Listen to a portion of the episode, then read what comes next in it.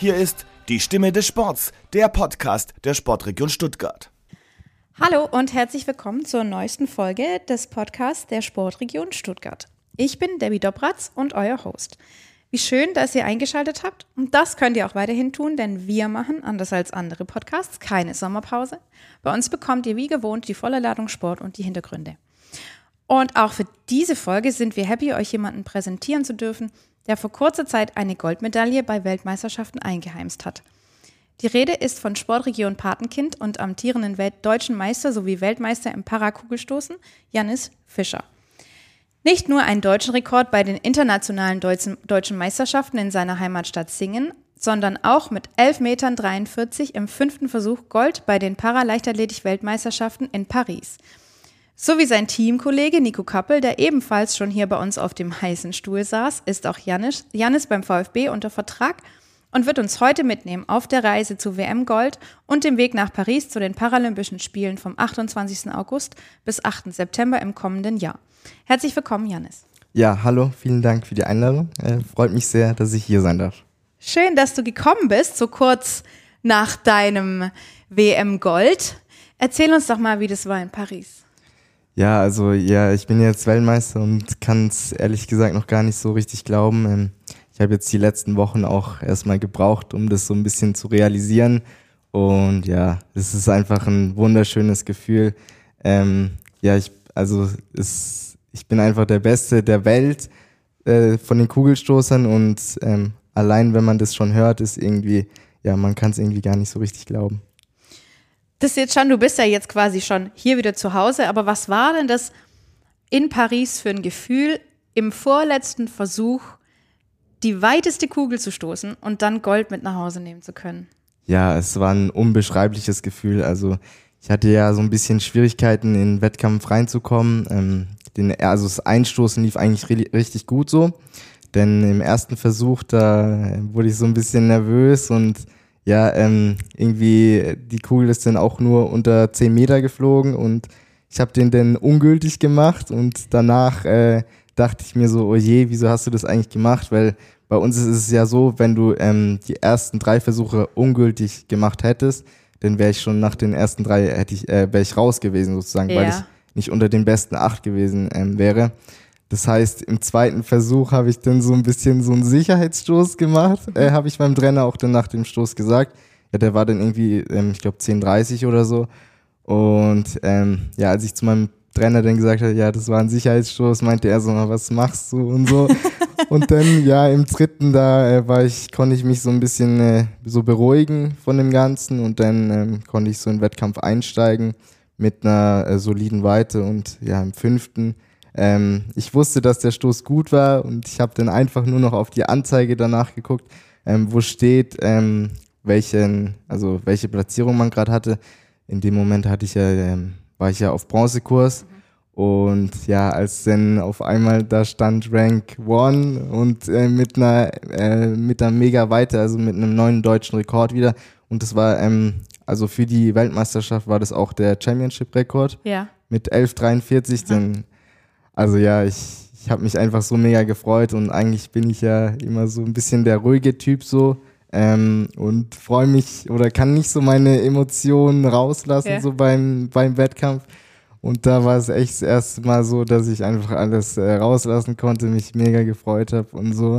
Und ja, ich bin einfach mega happy. Der Nico, dein Teamkollege, der Nico Kappel, der wusste das schon. Was, was wusste er schon? Er hat gesagt, auf der Tribüne, kurz vor deinem fünften Versuch, sagte er, den muss ich filmen, der wird's. Achso, ja, das hat er mir nach dem Wettkampf auch irgendwie gesagt. Dass er oder irgendwie, ähm, er hat zu Lara gesagt, also zu unserer niederländischen äh, Trainingskollegin, irgendwie, ja, der fünfte wird's, jetzt muss er den aufnehmen. Irgendwie davor hat er noch keinen aufgenommen ja. und es war einfach der fünfte. Also das war auch mega lustiger Zufall. So. Ja, voll, oder? Ja. Das, also unfassbar, dass es der dann auch geworden ja. ist. Du warst bei diesen Paraweltmeisterschaften in Paris äh, Fahnenträger für das Team Deutschland Paralympics. Hat dir das besonderen Aufwind gegeben? Genau, ähm, also ich bin ja auch äh, früher angereist, ähm, ohne meine anderen äh, Trainingskollegen, also ohne Nico und Peter. Und ja, ich war dann auch bei der Eröffnungsfeier als Fahnenträger ähm, am Start und das hat mich einfach mega gefreut, äh, dass ich die Fahne tragen durfte. Das war eine Riesenehre für mich und ja, ich glaube, ähm, das hat mir nochmal so, ein, so, eine, so eine gewisse Motivation mhm. gegeben für den Wettkampf, weil ja, das ist einfach ein mega Gefühl, auch da im Stadion ein, einlaufen zu dürfen von einem, also es war auch mega schön, dass da viele Leute da waren so und ja, ähm, wie gesagt, ich glaube, das hat mir nochmal so ein bisschen Energie für den Wettkampf dann auch gegeben. Wie war es denn beim Wettkampf selber? Du hast gerade schon erzählt, ihr habt insgesamt sechs Versuche. Das kann sich natürlich auch ein bisschen ziehen. Oder? Was machst du denn da dann zwischendurch? Wie bleibt man da warm? Wie, wie hält man sich fokussiert? Ja, also ähm, das stimmt, das kann sich schon ziehen, so in den ersten drei Versuchen, weil da sind ja noch, also da kann es ja sein, dass ihr irgendwie zu zwölf, also zwölf Teilnehmer sind so. Und ja, ich versuche da einfach dann immer ähm, mich, mich also ruhig zu bleiben und äh, eben zwischen den Stößen dann auch ein paar Imitationen zu machen, dass ich eben die Technik äh, noch drin habe äh, und so. Ja, und das, das muss dann reichen. Hörst du zwischendrin auch Musik? Hörst du dir auch so richtig was auf die Ohren dann teilweise? Also, also während dem Wettkampf, da geht es ja gar nicht, ja. weil ähm, vor dem Wettkampf muss man elektronische Geräte und so ähm, abgeben, also ah. Handy und Earpods oder so. Mhm. Das darf man gar nicht mit in den Wettkampf reinnehmen. Das Warum? Ähm, das weiß ich ehrlich gesagt gar nicht. Aber ja, äh, ich kann mir vorstellen, also weiß nicht, äh, die wollen wahrscheinlich nicht irgendwie vielleicht, dass man mit jemandem kommuniziert übers Handy oder so, aber. Ah, du meinst, dass man jemandem sagt, ja, dass man jetzt extra an kurzen ja, stößt, irgendwie so, also ich da, dass weiß, es da keine, keine kriminellen Energien gesagt, gibt oder sowas. Ich habe da gerade ehrlich gesagt keine genaue Erklärung dazu. Auf jeden Fall muss man die abgeben und ja, im Wettkampf ist es dann halt nicht möglich, irgendwie nochmal Musik mhm. zu hören. Mhm. Das macht man dann äh, vor dem Wettkampf im, im Warm-up, also da höre ich dann auch immer Musik so. Was hörst du dann? Äh, jetzt äh, habe ich Travis Scott gehört vor dem Wettkampf. Ja, das ist auch irgendwie so ein gewisses Ritual jetzt geworden, weil irgendwie äh, immer als ich das gehört habe vom Wettkampf lief es dann auch gut so. Aber ja, ich ich glaube äh, nicht so dran an die, also an die Rituale. Dass ja, ich, glaub, halt ich muss das mal kurz aufklären. haben, ich habe den Janis im Vorgespräch gefragt, ob er dann irgendwelche Rituale hat, ähm, die er vor dem Wettkampf macht. Und da hat er, hat er erzählt, nein, nein, ich glaube da auch nicht dran, nein. Und, und jetzt kommt es doch raus, dass er, deswegen müssen wir gerade so lachen, dass er doch ein Ritual ja. hat. Also Travis Scott ist ein Ritual. Ja, also in Singen äh, bei den deutschen Meisterschaften, da habe ich das auch schon, also vorm Wettkampf gehört und ähm, ja, singen, das lief ja richtig gut bei mir. Ich wurde mhm. das erste Mal äh, deutscher Meister mit einem neuen deutschen Rekord auch. Und ja, ich meine, wenn man dann immer irgendwie eine gewisse Sache tut, so vorm Wettkampf und dann merkt irgendwie im Wettkampf, dass es gut läuft, so, dann denkt man, aha, man muss das beim nächsten Wettkampf wieder machen und so dass es wieder gut läuft. Ja, und so ist es dann halt. So fängt so es So wie mit an. den Glücksunterhosen, glaube ich. Ja, das habe ich, also Glücksunterhosen habe ich nicht, aber ja, ah, bei Pasta. Mir bei bei mir gibt es dann andere Dinge. Ja, genau. Zum Beispiel das Essen, Pasta vom Wettkampf. Ähm, das ist bei mir immer sehr wichtig. Ähm, ja, dass man eben genug Kohlenhydrate vom Wettkampf zu, äh, zu sich nimmt, dann ähm, die gewisse Energie auch bekommt. Aber ja, wenn jetzt der Wettkampf am Morgen oder so ist, da esse ich dann auch keine Pasta. Aber keine jetzt, Pasta zum Frühstück. Nee, nee, aber ich kann mich erinnern an Tokio. Ähm, da vor dem Wettkampf, da äh, war ich auch sehr früh dran. Da gibt's ja diese riesen Cafeteria immer bei den Paralympischen Spielen, ja. wo es alles zu essen gibt, zu jeder Uhrzeit so. Und ja, da habe ich dann an dem Tag auch Pasta zum Frühstück gegessen. Aber ja, ehrlich gesagt konnte ich da am Morgen noch nicht so viel Pasta essen, weil ja, irgendwie geht es so früh am Morgen noch nicht. War das dann richtig, also richtige in Anführungsstrichen Pasta oder war, war das so eine japanische Nudelsuppe? Nee, nee, das war, das war richtige Pasta. Ähm, also in dieser Cafeteria, da, die ist ja riesengroß. Mhm. Ähm, da gibt es gefühlt alles zum Essen. Da mhm. kann man von Italienisch, Indisch bis Chinesisch, da gibt es alles. Also und ja, wie gesagt, da kann man zu jeder Uhrzeit alles essen und ja, das Essen ist ja dann auch warm und so. Wenn du jetzt während dem Wettkampf kein, keine Musik hören kannst, darfst, würde sich vielleicht auch nicht so anbieten, weil wie war denn die Stimmung im Stadion in Paris?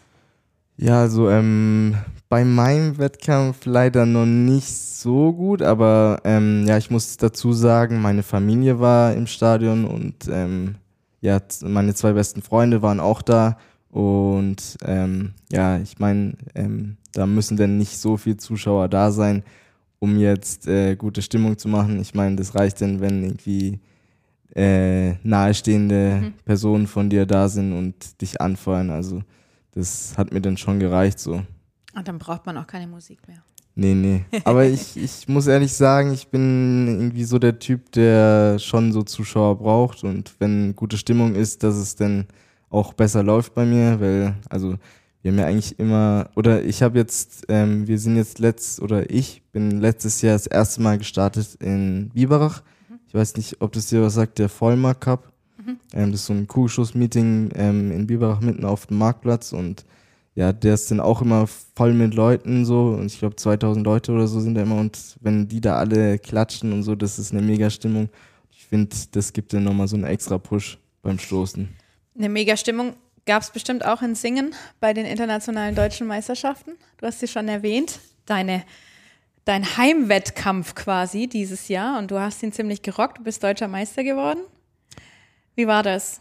Ja, genau. Ähm, ich bin ja aus Singen oder ich bin in Singen geboren und dieses Jahr waren da die deutschen Meisterschaften und ja, ich bin einfach mega happy, ähm, dass ich da so eine Leistung abrufen konnte. Ähm, weil bei mir war es jetzt diese Saison auch so, dass es, also am Anfang hatte ich einen richtig guten Einstieg so ähm, und habe dann auch das erste Mal wieder in Utrecht ähm, am Anfang von meiner Saison über elf Meter gestoßen und ja, nach dem Wettkampf dann in Utrecht, da ging es so ein bisschen bergab bei mir mit der Leistung. Da habe ich dann mehrere Wettkämpfe irgendwie gehabt mit 10,50 oder so.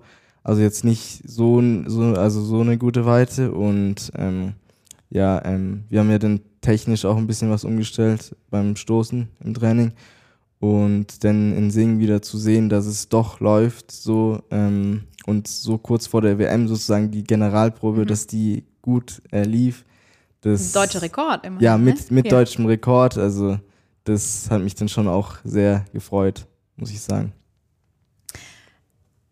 Wieso war denn das eine internationale deutsche Meisterschaft? Ja, internationale deutsche Meisterschaft ist es, weil ähm, da starten auch immer Leute von aus anderen Ländern so. Und ähm, dieses Jahr war jetzt zum Beispiel auch bei uns unsere Trainingskollegin dabei, die aus Niederlande kommt. Und ja, ähm, da starten dann eben nicht nur deutsche Athleten, sondern einfach international auch. Fließt es dann mit in die Wertung ein oder starten die außerhalb Konkurrenz? Ja, das, also das war mir vor der Meisterschaft irgendwie auch noch nicht so bewusst, ja. ähm, dass es mit in die Wertung einfließt, weil ähm, ja unsere Trainingskollegin, die ist da dann einfach deutsche Meisterin geworden. Ist ja witzig. Das war mir vor dem Wettkampf irgendwie noch gar nicht so bewusst, ja. dass das geht, aber ja, sie ist Nieder also sie ist jetzt niederländische Meisterin und deutsche Meisterin geworden, also ja, gut zu wissen. Ja. ähm, der Nico, der ist Zweiter geworden in seiner Startklasse. Genau. Schickst du den jetzt in Rente? Ja, nee, also das wird jedes Jahr wahrscheinlich wieder spannend werden zwischen uns, ähm, weil wir, ja, ähm, wenn wir so Leistungen wie dieses Jahr abrufen können, dann wird es immer mega knapp zwischen uns. Aber ja, dieses Jahr hat's ähm, hat's mal für mich gereicht. ähm, ja, und äh, bei den deutschen Meisterschaften ist es ja immer so, da vergleichen die nicht die Weiten, sondern da werden die Weiten in Punkte, also in so ein Punktesystem umgerechnet und dann ähm, werden die Punkte eben verglichen. Und das ist eigentlich so, dass ähm, so Weltrekord sind 1000 Punkte und ähm, das wird dann eben, ähm, die Weiten werden dann halt in die Punkte umgerechnet mhm. und das wird dann halt verglichen. Hat das was damit zu tun, dass sie bei den deutschen Meisterschaften versuchen, nicht diese Startklassen zu nutzen, wie bei den Paralympischen Spielen? Ja, also ähm, da gibt es schon noch äh, bei den deutschen Meisterschaften die Startklassen, aber wie gesagt, da werden halt die ganzen Weiten in die Punkte umgerechnet, sodass alle Startklassen gegeneinander starten sozusagen, weil Nico und ich sind ja nicht in derselben Startklasse, Richtig. da gibt es ja zwei Startklassen bei uns und das wird dann halt ähm, umgerechnet. Ihr, während des Wettkampfs startet ihr aber schon jeder in seiner Startklasse dann. Oder, ja, ja, ja. Also, das sind zwei verschiedene Wettkämpfe, richtig? Ja, nein, nee, nee, nee. Wir starten alle in demselben Wettkampf. Am selben Tag zur selben Zeit. Genau, genau. Und nach dem Wettkampf wird das eben alles umgerechnet und dann wird entschieden halt, wer die meisten Punkte hat und dann wird halt klar, wer deutscher Meister ist. Bei den Weltmeisterschaften in Paris war das jetzt aber nicht so. Nee, nee, in Paris, da, ähm, ist ja international und da startet jeder in seiner Startklasse gegen ähm, nur ähm, Athleten aus eben seiner Startklasse. Also ich starte jetzt nur gegen Leute, die in der F40 Startklasse sind und Nico nur in der ähm, F41. Kannst du die beiden Startklassen mal ein bisschen für uns erklären? Ja, also ähm, bei uns die zwei Startklassen, die sind abhängig von der Größe. Und meine Startklasse geht eben bis 1,30 und Nikos Startklasse bis 1,45. Also das ist größenabhängig. Darf ich fragen, wie groß du bist? Ich bin 1,27. Also gerade so obere Grenze von der Ja. F40 Startklasse, ja, genau. Wie groß sind die, sind deine Mitstreiter? Sind die dann tendenziell eher Also- kleiner oder? Also genau, also genau, ich weiß jetzt nicht genau, ähm, wie groß die sind, aber jetzt immer so vom Sehen, man steht ja auch immer so nebeneinander und so und da sind wir dann immer so, würde ich sagen, ungefähr gleich groß. Also ist schon, dass es eine Chancengleichheit Ja, ist. ja, genau. Weil das ist ja ein, ein, speziell großes Thema, gerade im paralympischen Bereich, dass diese Chancengleichheit gewährleistet ist. Ja, das ähm, ist manchmal ein bisschen ein Problem mit der Klassifizierung, aber jetzt bei uns, ähm, bei uns ähm, Kleinwüchsigen würde ich eher sagen, dass es weniger ein Problem ist. Jetzt eher in so Startklassen wie bei den Sehbehinderten oder ja, jetzt wie bei den Sehbehinderten, da finde ich es manchmal ein bisschen schwierig, die zu klassifizieren, weil ja, also ich weiß auch nicht genau, wie das da abläuft, aber man muss halt so gewisse Sehtests machen und so. Und ja, da Aber da wird es noch in. Prozente eingeteilt. Ja, ja, wie viel ja noch sehen genau. Da kann. gibt es drei ähm, Startklassen und ähm, eine Startklasse sieht halt gar nichts und ähm, dann die eine so sieht halt sukzessive mehr, und ja, irgendwie mit Sehtest wird es da gemacht, aber ich weiß nicht Ah. genau, wie die Das war aber auch ein echt großer ja, Aufwand vorher, oder? Ja, und ich stelle mir das auch irgendwie manchmal ein bisschen schwierig vor, so, Ja. das zu klassifizieren. A, das und dann auch vielleicht stellenweise ein bisschen nervig für den Sportler vor dem Wettkampf, da noch irgendwelche Klassifizierungen Ja, vor dem. Wettkampf- Also vor dem, Vor dem Wettkampf ist es ja nicht, also die Klassifizierungen finden meistens irgendwie eine Zeit vorher statt oder so. Und ähm, ist ja auch so, dass, dass du nicht vor jedem Wettkampf klassifiziert werden musst. Ich weiß jetzt nicht, wie es bei den Sehbehinderten ist. Bei denen ist, glaube ich, so, dass die irgendwie alle jedes Jahr oder, oder alle zwei Jahre zumindest klassifiziert werden müssen. Weil es kann ja sein, dass irgendwie das, ähm, ja, das, das Sehvermögen irgendwie verbessert hat oder verschlechtert Ja. hat.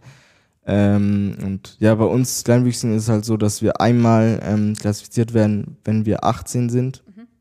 und dann halt nie wieder, weil man sagt, so mit 18 ist man ausgewachsen halt. Und ja, bei den anderen Stadtklassen ist es halt ein bisschen anders. Du nimmst jetzt aus Paris schon ganz schön viel Aufwand mit für nach Paris, oder? Viel War das Aufwand. dasselbe Aufwind? Ach so, Aufwind. Ja, auf jeden Fall. Ähm, das, ich sehe das jetzt, äh, die WM, so ein bisschen als Warm-up oder Mhm. so Generalprobe für nächstes Jahr. Weil nächstes Jahr sind ja die Paralympischen Spiele auch wieder in Paris. Und ähm, ja, dass ich jetzt da mit so einem Ergebnis rausgehe, das hätte ich auch nicht gedacht. Und das gibt mir auf jeden Fall nochmal ähm, ja, mehr Motivation für nächstes Jahr und auch eine gewisse Energie. Du hast dich aber über die letzten paar Jahre auch schon deutlich gesteigert. Du bist ähm, 2021 Dritter geworden bei der Europameisterschaft. Genau, ähm, 2021 bin ich Dritter geworden bei der Europameisterschaft und bei den Paralympischen Spielen bin ich Sechster geworden. Und ja, in dem Jahr habe ich, habe ich das Abitur in Singen noch gemacht und danach ähm, habe ich ja einen BUFDI oder einen BFD, Bundesfreiwilligendienst, Hm. am OSP ein Jahr lang gemacht. Ah, da bist du quasi schon dann nach Stuttgart gekommen. Genau, ähm, 2021. also nach Tokio bin ich dann umgezogen von Okay. Singen oder nicht von Singen, von Mühlhausen-Ehingen nach, Mhm. nach Stuttgart an OSP ins Wohnheim. Und ja, das war dann so die perfekte Möglichkeit, ähm, halt sich komplett so aufs Training so zu fokussieren, weil das BFD wurde halt auch perfekt dann abgestimmt im Training. Und ja, ähm, das hat man dann, denke ich, auch gesehen in 2022, dass sich das ausgezahlt hat. Du hast bei den Paralympischen Spielen in Tokio 2021 schon teilgenommen. Die waren allerdings ein bisschen anders als sonst. Wie sehr freust du dich jetzt auf die Paralympischen Spiele in Paris? Und das auch noch vor dem Hintergrund, dass es bei uns in Anführungsstrichen so nah stattfindet, statt jetzt Tokio, was so extrem weit weg ist. Ja, das ist natürlich mega. Ähm, und ja, es war natürlich damals ein bisschen schade in Tokio, dass zu der Zeit gerade Corona war. Ähm, ja, das war alles ein bisschen anders. Ähm, wir haben ja davor noch ein Vorbereitungscamp in oder bei Nagasaki in Shimabara gemacht. Und da waren, also die Japaner sind da auch ein bisschen ähm, strenger mit umgegangen wie wir Deutschen, würde ich mal sagen. Und ja, man war halt gefühlt schon ein bisschen eingesperrt so, hat jetzt nicht so viel gesehen von dem Land auch. Ähm, und natürlich dann in, in Tokio im Paralympischen oder im Olympischen Dorf ähm, ja, hatte man natürlich auch nicht so den Austausch ähm, mit den anderen Nationen, wie jetzt, wie man jetzt von Erzählungen immer hört, von den anderen Athleten, die schon mal bei äh, Olympischen Spielen oder Paralympischen Spielen war, was die da immer erzählt haben, das konnte halt leider ähm, nicht so stattfinden in Tokio und deshalb ähm, freue ich mich jetzt umso mehr, ähm, dass jetzt nächstes Jahr ähm, mal Paralympische Spiele stattfinden ohne Corona und mhm. dass das alles drum und dran da ähm, ja, gar nicht mehr ist so. Neben deinem eigenen Wettkampf, was würdest du denn bei den Paralympischen Spielen in Tokio gerne für andere Wettkämpfe angucken? Ja, auf jeden Fall von meinen Trainingskollegen die mhm. Wettkämpfe, also von Nico ähm, den Wettkampf und von Lara. Und ja, natürlich von, von dem deutschen Team auch. Ähm, ja, ich versuche dann natürlich die meisten Wettkämpfe auch ähm, anzuschauen und die Teamkollegen anzufeuern, ähm, weil das halt doch immer irgendwie es freut einen irgendwie immer, wenn man so die Wettkämpfe von, von Leuten gucken kann, die man einfach so kennt. Ähm, ja, und ich versuche die alle dann ja anzufeuern auch. Dann nicht nur ähm, Leichtathletik, sondern vielleicht auch andere? Mal Wassersportarten. Ja, stimmt, daran so. habe ich gerade gar ja nicht gedacht. Ich bin gerade noch, ich bin grad noch voll bei der WM. Von dem Leichtathletik-Tunnel. Ja, von dem Leichtathletik-Tunnel, stimmt. Darüber habe ich noch gar nicht nachgedacht, aber ja, das wäre auf jeden Fall schon mal spannend, irgendwie auch andere Sportarten zu gucken. Vielleicht auch Schwimmen oder so. Also mhm. da werde ich auf jeden Fall gucken, dass ich da auch noch ähm, andere Sportarten angucken kann. Oder zum Beispiel Rollstuhlbasketball. Finde mhm. ich auch mal spannend, das anzuschauen. In so einem Stadion. Also ja, gibt es bestimmt einiges, das man da mal gucken könnte. Bist du denn jetzt automatisch für Paris nächstes Jahr qualifiziert als amtierender Weltmeister? Ja, also ich ähm, bin automatisch qualifiziert für Paris nächstes Jahr. Ähm, ja, normal muss man ja immer noch eine Norm stoßen und so, aber da weiß ich jetzt gar nicht, ähm, wie hoch die bei mir jetzt ist, aber ja, die wird jetzt nicht höher sein als die Weite, die ich jetzt äh, bei der WM gestoßen habe. Also ja, ich freue mich. Habt ihr euch schon einen Schlachtplan äh, überlegt für das kommende Jahr? Ich meine, es geht ja jetzt so ein Jahr vergeht ziemlich schnell. Puh, nee, also so einen so einen ähm, richtigen Plan haben wir uns noch nicht überlegt, aber ich denke auf jeden Fall, ähm, dass wir ans Training so rangehen wie dieses Jahr auch. Und man hat ja gesehen, dass es ähm, so dann funktionieren kann. Und nächstes Jahr ist ja bei uns noch eine WM ähm, angedacht im Mai. Das ist also sehr früh in ja. Kobe in Japan. Ähm, ja, das wird dann mal spannend, wie also es wird dann spannend mal zu sehen, wie das wird, ähm, so früh einen, so einen Höhepunkt zu haben. Und ähm, ja, es ist leider ein bisschen schade, dass die WM nächstes Jahr ist, weil eigentlich hätte die ja letztes Jahr stattfinden sollen, aber ja, aufgrund Corona ähm, und ja, da die Japaner ein bisschen ähm, eben strenger umgegangen sind mit Corona, haben die gesagt, dass sie es nochmal verschieben auf nächstes Jahr dann. Wie schwierig wird es für euch, für dich, dein, dein, deine Trainingskollegen, dein Trainer sein, auf dieses Highlight im Mai hinzutrainieren und dann nochmal im Spätsommer absolut fit zu sein? Ja, ich denke, ähm, für nächstes Jahr ist das ähm, größte Ziel auf jeden Fall die Paralympics. Das heißt, ähm, auch, also es wird dann nicht so der Fokus gelegt auf die WM ähm, nächstes Jahr, ähm, sondern eher halt auf die Paralympics in ähm, Paris und ja, da werden wir jetzt halt auch mal uns noch zusammensetzen müssen und ähm, gucken, wie wir das denn machen mit dem Training und so. Genau. Dein Trainer beim VfB Stuttgart ist ähm, Peter Salzer. Ich meine gelesen zu haben, dass er ein, ein besonderer Mensch ist, ein besonderer Trainer. Ihn zeichnen gewisse Dinge aus. Kannst du uns ein bisschen erzählen, wer dein Trainer ist? Ja, also Peter Salzer ist, ähm, ist, also er kennt sich auf jeden Fall, ähm, würde ich sagen, ist einer der besten Kugelstoßer oder Kugelstoßtrainer in Deutschland und ähm, ja, ähm, er hat ja jetzt, ich weiß nicht genau wann es war, ich glaube 2014 oder so, hat er Nico aufgenommen ähm, in seine Trainingsgruppe und somit den ersten Kleinwüchsigen ähm, eben in seine Trainingsgruppe aufgenommen. Und ja, damit hat er jetzt halt eben schon mega viel Erfahrung so gesammelt ähm, mit ihm. Und ja, jetzt sind wir mittlerweile, ich glaube, ähm, vier Paraleichtathleten oder halt Kugelstoßer bei ihm. Ähm, und ja, es ist einfach, ähm, bin mega dankbar dafür, äh, dass er uns alle trainiert und ähm, ja, er macht einen richtig guten Job. Für Peter Salzer ist die, diese ganze Thematik um Inklusion und Integration ein, ein, ein unglaublich großes Thema und ein wichtiges Thema.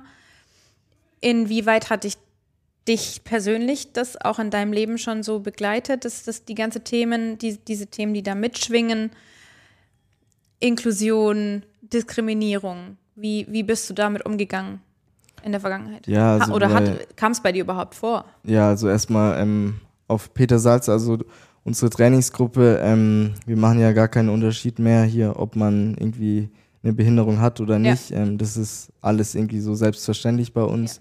Wir sind alle, ähm, wir sind alle einfach Athleten. Ähm, und das finde ich das Tolle daran, irgendwie, dass man irgendwie keinen Unterschied mehr macht.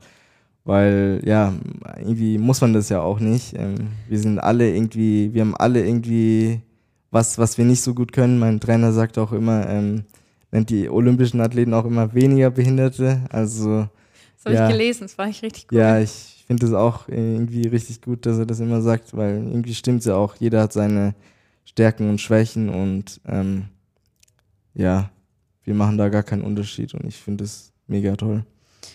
dieses ganze Thema um Integration und Inklusion und sowas ist unglaublich wichtig, speziell auch für junge Leute in der Schule, auch im, im Kindergarten gibt es immer wieder. Es gibt mittlerweile Inklusionsfachkräfte, die sich extra dafür weiterbilden. Wie war das damals bei dir, als du noch klein, kleiner warst, jünger warst?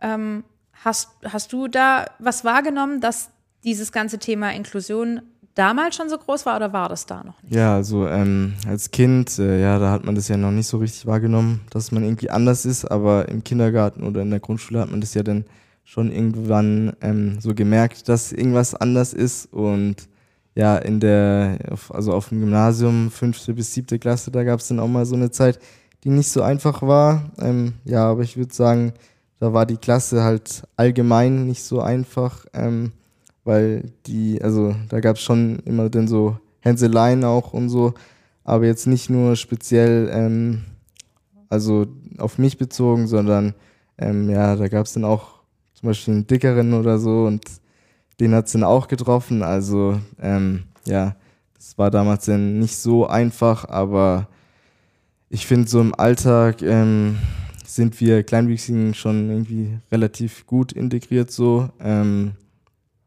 aber klar, ähm, wenn man dann manchmal irgendwie durch die Stadt läuft oder so, da gibt's dann schon ähm, den einen anderen, den einen oder anderen Moment, wo man merkt, dass man irgendwie äh, anders ist. Jetzt zum Beispiel, wenn halt Kinder gucken oder so, aber finde es jetzt nicht schlimm oder so, ähm, weil es ist einfach so, wenn man halt noch so ein kleines Kind ist oder so, da, da ähm, ja, da weiß man halt noch nicht so richtig, was hat der jetzt oder wieso ist der jetzt so klein. Hat man noch nicht alles gesehen. Oder wieso hat er jetzt Ja. schon Bart und ist Ja. so klein? Also ja, ähm, aber ja, so allgemein finde ich, in Deutschland ist es schon äh, in einer relativ guten Entwicklung und ähm, ja, aber wie gesagt, wir sind damit noch nicht am Ende und ähm, ja, es kann auch besser werden.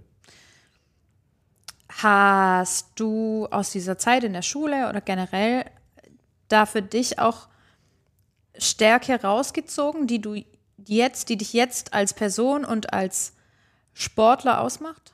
Puh, also ich, schwierige Frage, aber ich denke schon, dass ich irgendwie eine gewisse Stärke da rausgenommen hat, äh, hab. Und ähm, ja, ich glaube auf jeden Fall, dass mich das irgendwie jetzt geprägt hat ähm, heute. Äh, und ja, aber jetzt, wie, wie genau mich das geprägt hat, ähm, kann ich im Moment jetzt nicht so, nicht so genau sagen. Das macht aber- gar nichts. Als, wie, was würdest du denn sagen, was dich als Person oder dich als Sportler ausmacht? Was sind für dich Dinge, die, die wichtig sind?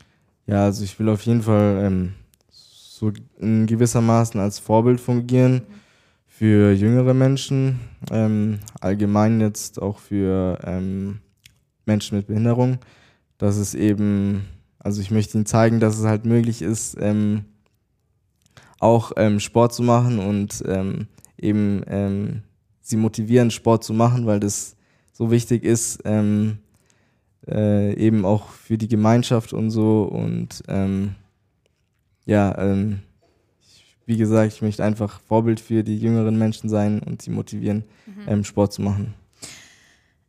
Das hast du ja relativ früh angefangen mit Sport machen.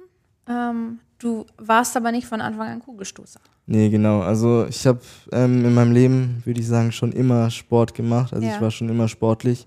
Ähm, ja, als ich ganz klein war, da habe ich mal für eine gewisse Zeit Handball gespielt, aber das war jetzt nicht so lang. Und dann habe ich Karate gemacht und während ich Karate gemacht habe, habe ich auch noch Fußball gespielt. Und ja, ich würde sagen, Fußball habe ich so die längste Zeit ähm, gemacht dann auch. Und ähm, ja, aber irgendwann war das leider auch so, ähm, dass man halt Fußball gespielt hat mit Menschen, die einfach doppelt so groß sind wie du und Ah, du meinst wenig Behinderte. wenig Behinderte, genau, weil wenn man mit weniger Behinderten Fußball gespielt hat, das ist, dass man dann einfach irgendwann gemerkt hat, ja, man muss irgendwie vier Schritte machen und der macht einen Schritt. Also das hat dann auch irgendwann halt nicht mehr so gut gepasst. Ähm, dann habe ich mich auch ein paar Mal so zurückstufen lassen von der Jugend her, aber da war es dann halt auch irgendwann so vom Alter her, dass du irgendwie mit ähm, irgendwie vier, fünf Jahre äh, jüngeren ähm, Leuten Ja. Fußball spielst und ja, das passt dann halt auch irgendwann ähm, vom Alter nicht mehr. Und ja, ähm, bei uns Kleinwüchsigen, da gibt's ja auch die World Dwarf Games, ähm, die finden alle vier Jahre statt und da konnte ich dann ähm, 2017 habe ich da das erste Mal mitgemacht. Ähm, da haben wir Du auch warst direkt erfolgreich. ja, genau, genau. Aber ähm, ja, ähm, noch, ich möchte noch sagen, dass wir da eben so das erste Mal ähm, so eine deutsche Mannschaft zustande bekommen haben. Ja. Weil die Jahre davor, da gab es noch nicht ähm, so wirklich ein deutsches Team. Und das war eben das Tolle dann an 2017. Und ja, da habe ich dann ähm, eben auch beim Fußball mitgemacht. Also kurz zur Erklärung, äh, World Dwarf Games sind so ähm, sozusagen so Welt-Kleinwuchsspiele, ähm, wo sich halt die Kleinwüchsigen sozusagen auf Augenhöhe messen können. Ähm, genau, und da gibt's die verschiedensten Sportarten. Das geht von Fußball zu Boccia, Leichtathletik, also da gibt's eigentlich alles. Und ähm, ich habe damals eben Fußball mitgemacht. Ähm, und ja, wir waren, es waren unsere ersten World Dwarf Games und waren direkt erfolgreich und wurden Weltmeister. Und das in Kanada, gell? In genau, Kanada war in das Kanada damals. war das. Und ja, dieses Jahr finden die in Köln statt. Ach Ähm, was. Ja, jetzt im August ist es, glaube ich, finden die in Okay. Köln statt, ja. Gehst du aber- dahin? Ja, also ich weiß noch nicht sicher, ob ich hingehe, Ja. aber ich denke, also ich wollte mal als Zuschauer hingehen. Ja. Jetzt so als Fußballspieler werde ich da nicht hingehen diesmal, aber ja, ich hoffe, dass ich da irgendwie so als Zuschauer hingehen kann und ähm, dann sehe ich mal die alten Gesichter wieder. Das war 2017. Genau, 2017. Ähm, das war eigentlich ein Jahr, bevor ich mit Leichtathletik angefangen habe. weil, also durch die World Dwarf Games ist dieses Ganze so ein bisschen entstanden, dass ich überhaupt zu Leichtathletik gekommen bin, weil, mhm. ähm, ja, nach den World Dwarf Games äh, bin ich dann mal ähm, zu so einer Ehrung eingeladen worden in Singen. Ja. Und ähm, da hat mich dann eben ein Paraleichtathletik-Trainer, der Oswald Ammon, angesprochen, ob ich nicht mal Kugelstoßen und Diskus äh, ausprobieren möchte. Mhm. Und ja, so hat es dann irgendwie angefangen, dass ich dann mal da zum Probetraining äh, gegangen bin und eben Diskus werfen und Kugelstoßen gemacht habe. Ähm, und ja, am Anfang hatte ich dann noch gar nicht so den Gedanken irgendwie von Leistungssport oder so, sondern habe einfach ähm, so einen neuen Sport für mich wieder gesucht und eben dann auch gefunden. Und ja, nach einer Zeit hat man dann eben irgendwie auch so Talent in mir gesehen. Und irgendwann ähm, bin ich dann halt auch mal äh, von, oder ich habe dann auch mal, ich glaube, ich war es, ich habe den Peter Salzer mal oder mit Nico ähm, darüber geredet, ob ich nicht mal nach Stuttgart kommen könnte. Und ähm, so hat es dann eben auch in Stuttgart angefangen, dass ich da am Anfang einmal im Monat hingefahren bin zum okay. Training und ja, eben von Peter dann trainiert wurde. Das heißt, am Anfang warst du noch beim, beim Sportverein in Singen? Genau, da war ich noch beim STTV Singen ähm, mhm. und ja, dann erst 2021 nach den Paralympischen Spielen, dann mhm. ähm, bin ich zum VfB gewechselt. War, war, war, wie war das da zum VfB zu wechseln? ja, das war irgendwie auch so komplett surreal irgendwie für mich. Also ja, Nico war ja damals schon beim VfB, mhm. aber dann meinte, also Peter meinte dann irgendwie in dem Jahr auch, ich glaube nach Tokio war es dann halt, ja, ähm, was meinst du denn, äh, wie wäre es denn, wenn du zum VfB gehen würdest und so? Und ich erstmal so, hey, also das kann ich mir irgendwie gar nicht vorstellen, dass die mich aufnehmen würden oder irgendwie so auf die Art. Also ja, ich war dann mega happy, dass ich da ähm, wechseln konnte. Und ja, ich meine, die ähm, Nico ähm, war ja jetzt der erste Paraleichtathlet, der zum VfB gewechselt ist. Und ähm, in dem Jahr sind dann eben also nicht nur ich zum VfB gewechselt, sondern noch zwei andere Paraleichtathleten. Also mhm die v, also VfB Stuttgart hat jetzt, ähm, hat jetzt insgesamt fünf Paraleichtathleten. Also in dem Jahr waren es vier, aber jetzt sind wir zu fünft, genau. Was bedeutet es für dich, dass der VfB da so hm, ambitioniert ist, auch tatsächlich eine Paraleichtathletik-Abteilung ähm, zu bilden, größer zu machen? Ja, mich, mich freut das riesig und ähm, was mich auch umso mehr freut, ist, dass der VfB da auch irgendwie gar nicht so eine Unterscheidung macht zwischen äh, Para und mhm. Nicht-Para, sondern das ist auch, ähm, ja, wie ich vorhin schon gesagt habe, in unserer Trainingsgruppe, dass, dass man da halt einfach keine Unterschiede macht und ähm, ja, ich finde, das ist eine mega gute Lösung. Jetzt bist du in Stuttgart, jetzt bist du beim VfB und jetzt ähm, studierst du aber nebenher auch noch hier in Stuttgart. Genau, ich habe jetzt ähm, nach meinem Bundesfreiwilligendienst ähm, habe ich 2022 ein Studium angefangen ähm, als Informatiker an der HFT Stuttgart und ja, ähm, habe jetzt auch vor ein paar Wochen die letzten Prüfungen geschrieben. Das heißt, also ich habe jetzt sommerfrei. Grad, ja, sommerfrei, passend denn zur Saisonpause auch und ähm, ja, es gefällt mir. Wie geht es mit Training und dann noch nebenher studieren? Wie viel studierst du Vollzeit oder hast du von vornherein gesagt, du machst Teilzeit oder wie, wie, muss, wie müssen wir uns das vorstellen? Nee, nee, also ich studiere nicht ähm, Vollzeit. Ja. Ähm, ich habe ja am OSP ähm, auch einen Laufbahnberater, mhm. der mich ähm, neben dem Studium halt unterstützt und mir bei der Planung ein bisschen hilft. Oder jetzt zum Beispiel mit Klausuren, ähm, wenn ich da zum Beispiel jetzt eine Klausur habe, ähm, während einem Wettkampf oder so, dass man halt dann irgendwie guckt nach einer Lösung, so ob man die nicht irgendwie nachschreiben kann oder irgendwie früher schreiben kann. So war es jetzt auch eben ähm, bei der WM. Also das, die WM lag eigentlich mitten im Prüfungszeitraum. In der Prüfung, ja, ja, ja, ja klar. Mittendrin. Ja. Und ich hätte eigentlich, ähm, während ich Wettkampf hatte, hätte ich auch in der Woche noch ähm, Prüfungen gehabt. Und oh. da hat man dann halt ähm, Gott sei Dank eine gute Lösung gefunden, dass mhm. man dann eben dem Prüfungsamt ähm, so Bescheid gibt, dass ich dann halt, ähm, ob man die Prüfung nicht irgendwie vorverlegen kann. Also vor meinem Wettkampf, dass ich die da dann alle schon weg habe mhm. und dann nichts mehr nach meinem Wettkampf oder ja. während meinem Wettkampf halt habe. Also da findet man dann immer eine gute Lösung.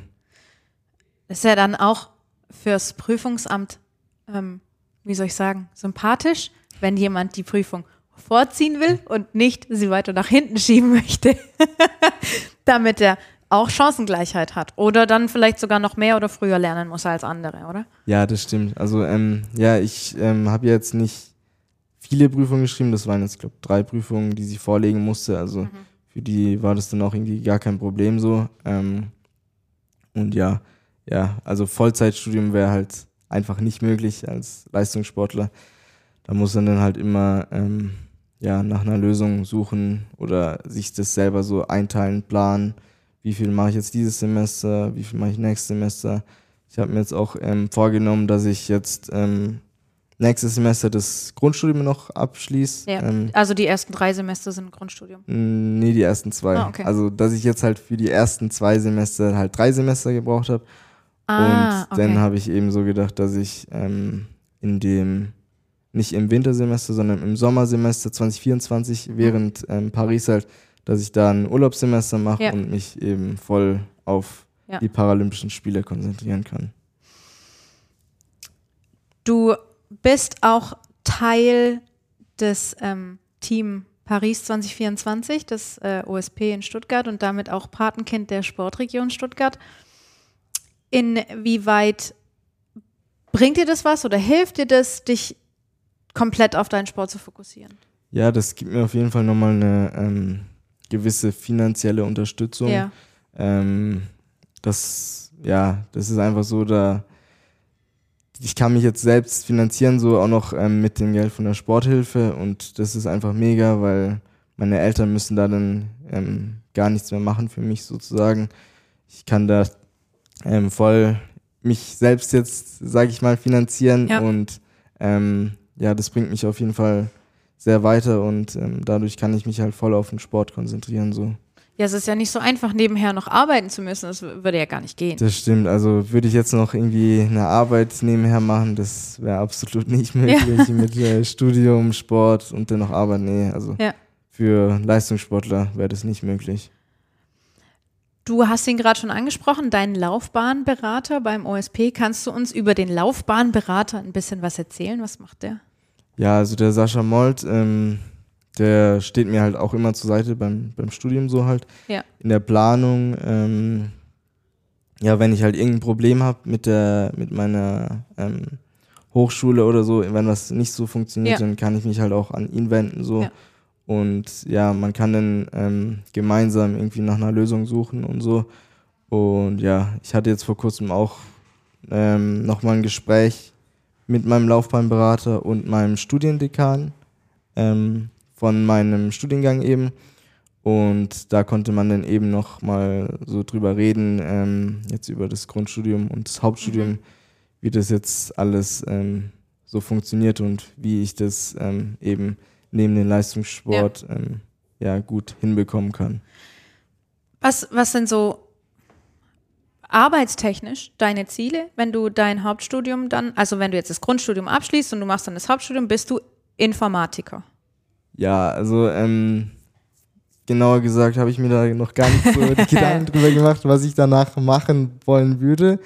Aber ich denke mal, dass ich da irgendwas mit äh, IT-Sicherheit machen mhm. wollen würde. Aber ähm, ja, so einen genauen Plan habe ich da noch nicht. Ähm, meine, Voll kalt erwischt jetzt, ja, sorry. ja, meine Prioritäten liegen gerade eher so auf dem Sport. Ja. Also ähm, ich habe auch immer mir so ähm, gesagt, dass Sport im Moment wichtiger ist als Studium, aber ja, ja ähm, Studium ist natürlich auch wichtig. Man braucht irgendwie ein zweites Standbein noch so und ähm, man braucht halt irgendwas, was man noch ne, ähm, nach dem Sport oder ich jetzt neben dem Sport halt mhm. irgendwie noch machen könnte. Ja, Paraleichtathletik ist jetzt auch nicht unbedingt Fußball. Nee, das stimmt, das stimmt, ja. Leider. Man, man braucht halt ähm, so seine Sponsoren ja. und ja, wenn man die halt hat, dann kann man schon auch gut davon leben, aber bei mir ist es jetzt halt schon noch so, bei mir ist es noch sehr am Anfang, also am Anfang. Ähm, ich du bist ja auch erst 21. Genau, ich bin erst 21, ich habe dann noch nicht so ähm, die Sponsoren und so, aber ja, wenn man die Sponsoren hat und ähm, die Unterstützung da ist, dann kann man auf jeden Fall auch als Parasportler ähm, davon leben. Ich würde gerne noch mal kurz auf deine, deine Sportart zurückkommen. Ich könnte mir vorstellen, dass der ein oder andere denkt, das ist eine total stupide Sportart, einfach da eine Kugel ins Gras zu werfen. Ja, nee, Da das gehört ist, aber einiges mehr zu. Würdest Ja. du uns da ein bisschen mitnehmen, auch was Technik und sowas angeht? Ich meine, man kann ja nicht von heute auf morgen vom Fußball zum Kugelstoß ohne Technik, oder? Ja, das stimmt. Also, ähm, ja, man denkt vielleicht als Laie oder so, dass Kugelstoßen manchmal ähm, nur irgendwie so das ist, dass man eine Kugel wegschmeißt, so weit wie möglich. Aber ähm, ja, da steckt natürlich auch ähm, ganz viel Technik dahinter. Und vor allem jetzt bei uns die Drehstoßtechnik, die, ähm, ja, die braucht einfach viel, ähm, viel Praxis. Also man muss da viel, ähm, viel Wiederholung von machen, dass man da halt ähm, reinkommt. Und ähm, ja, es gibt gefühlt bei jedem Stoß immer irgendeine Kleinigkeit, die man besser machen kann. Also da kann man immer noch was machen. Die Drehstoßtechnik ist jetzt diese Technik, die man auch beim Diskus sieht. Genau. Richtig, man dreht sich dann Ja. drei oder viermal. Ja, also das ist die Sechs-Viertel-Drehung, also sechs Viertel, um sechs Viertel dreht man sich dann halt Ja. so. Und ähm, ja, also das ist die Technik, die jetzt auch im olympischen Sport ähm, ganz vorne mit dabei ist. Also die besten olympischen Sportler, die, die drehen alle, da ähm, tut keiner mehr angleiten. Jetzt bei uns im Para-Bereich, da ist noch ein bisschen anders, da ist es noch nicht so ganz angekommen. Ähm, jetzt zum Beispiel in meiner Klasse, da bin ich ähm, der, also wir sind, glaube ich, zu zweit jetzt, ähm, die drehen, aber die anderen, die, die haben dann eine andere Technik noch. Also das ist nicht mal den Angleiten, sondern das ist wie so ein ähm, rückwärts anlaufen, sozusagen. Und Mit der Kugel schon im Nacken. Genau, ja, ja, Ja? Die Kugel muss immer im Nacken sein. ähm, ja, und ähm, die machen dann halt auch viel über die Kraft so. Da würde ich jetzt sagen, ähm, ich mache da eher über die Technik was, weil meine Kraftwerte sind jetzt noch nicht so ähm, stark, würde ich mal behaupten. Und ähm, da ist die Drehstoßtechnik halt schon ähm, genial, dass man da halt so viel ähm, noch rausholen kann. Machst dann quasi Kraftwett mit Geschwindigkeit. Ja, genau. Also Ja. Schnelligkeit ist bei uns halt ähm, auch sehr wichtig im, im Kraftrennen. Und das erfolgreich. Und das erfolgreich, genau.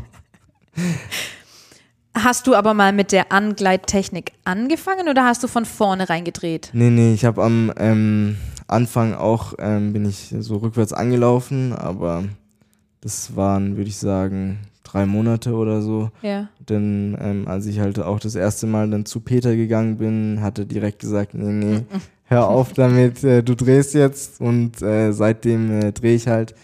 Ähm, ja, und, und am Anfang habe ich eben noch die Fünfvierteldrehung gemacht. Da hat man dann halt ein, eine Vierteldrehung ist da ähm, weniger. Ähm, das ist auch die Drehung, wo Nico mit angefangen hat und ähm, ja, irgendwann ähm, bin ich dann halt auch auf die Sechsvierteldrehung umgestiegen, weil man da halt noch ein paar Zentimeter oder noch mehr Weite halt auch rausholen kann. Nehmt ihr jedes, jedes Training oder jeden Wettkampf, nehmt ihr das auf, damit dir dein Trainer hinterher sagen kann, ja, das war jetzt aber noch nicht so richtig. Also ich nehme nicht jeden Stoß auf. Ähm, klar, das ist immer sinnvoll, so sich aufzunehmen ähm, und dann zu sehen eben, was man, ähm, was man besser machen kann. Aber ähm, mein Trainer eben, der sitzt dann immer nebendran, ähm, während ich stoße und dann immer nach jedem Stoß besprechen wir, was jetzt, was ich besser machen kann und so.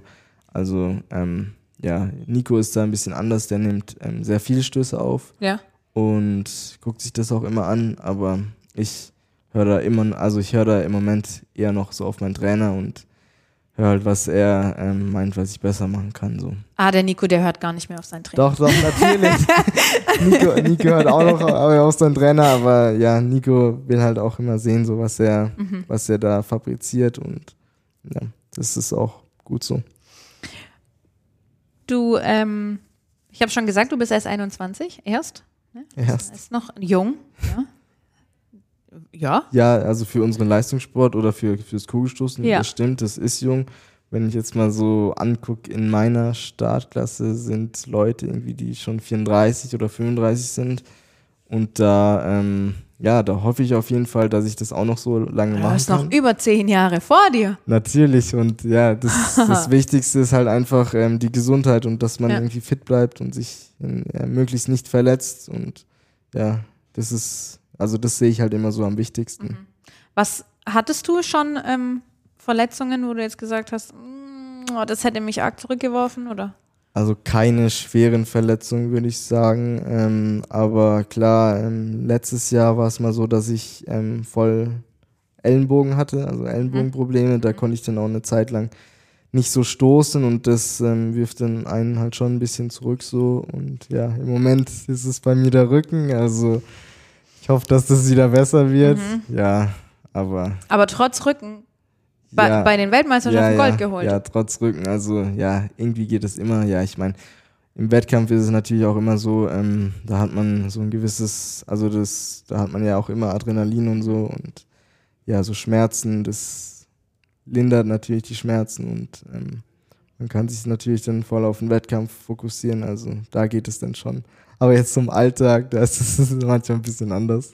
Da, ko- da kommt dann morgens der Rücken und sagt, Ja, nee, bei mir ist es eher abends. Bei mir Ah, ah, morgens, okay. morgens ist der Rücken irgendwie gut und abends ist es immer schlechter. Also Das spricht für deine Matratze, würde ich sagen. ja, ich muss, muss jetzt mal gucken, was das genau ist und mal, ja, mal abchecken lassen.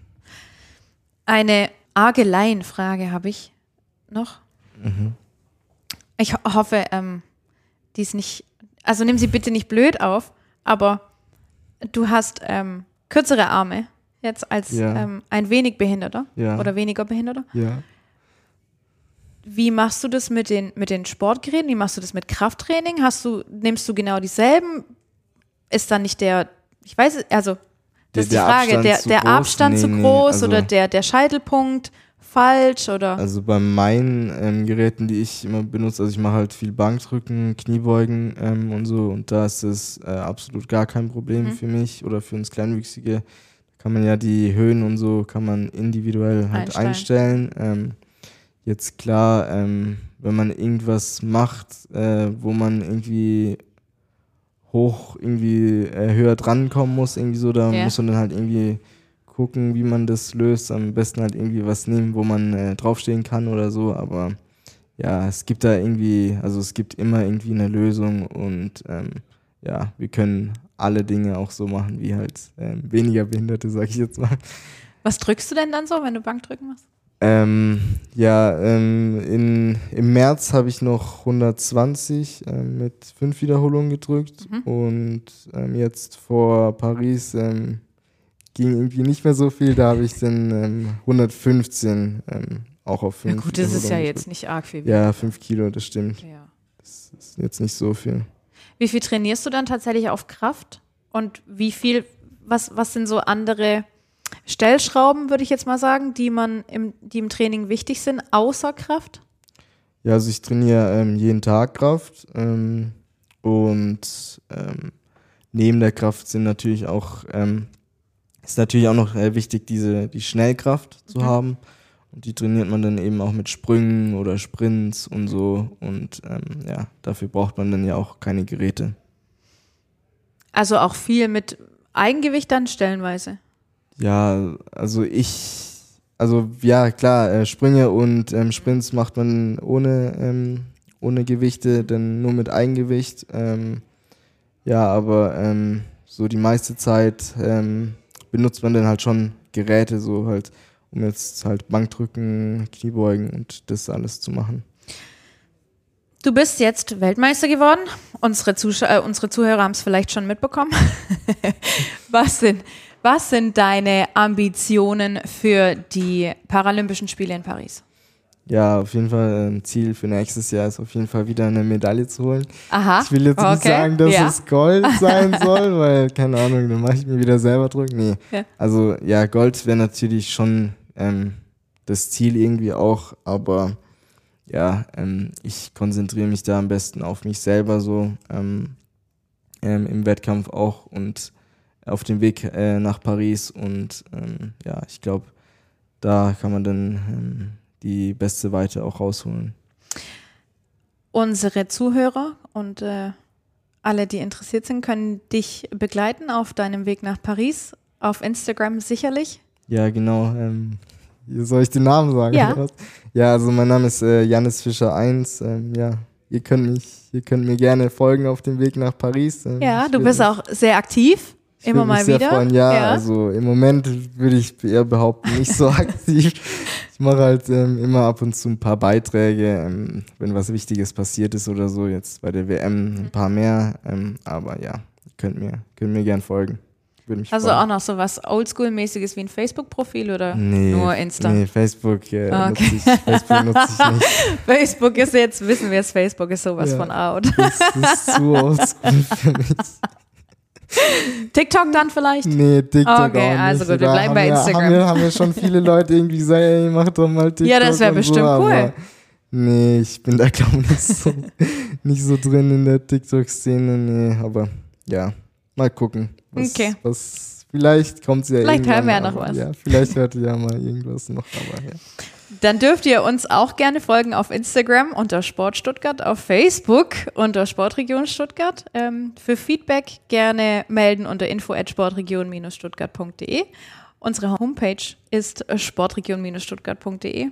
Und ich äh, freue mich, dass ihr wieder dabei wart. Vielen Dank, dass du da warst. Ja, vielen Dank, dass ich hier sein durfte. Vielen Es Dank hat mir sehr viel. Spaß gemacht. Ja, es hat mir auch mega viel Spaß gemacht. Ich Dankeschön. hoffe, die äh, Nebengeräusche waren nicht so schlimm. Ich muss dazu sagen, wir sitzen hier im Nebenraum ähm, auf der Waldau bei den Stuttgarter Kickers im Clubrestaurant ähm, und gehen jetzt zum nächsten Termin. Vielen Dank, viel Glück, viel Erfolg für das nächste Jahr und für alles, was noch kommt. Ja, vielen Dank. Und dann bis bald. Bis bald. Ciao. Tschüss.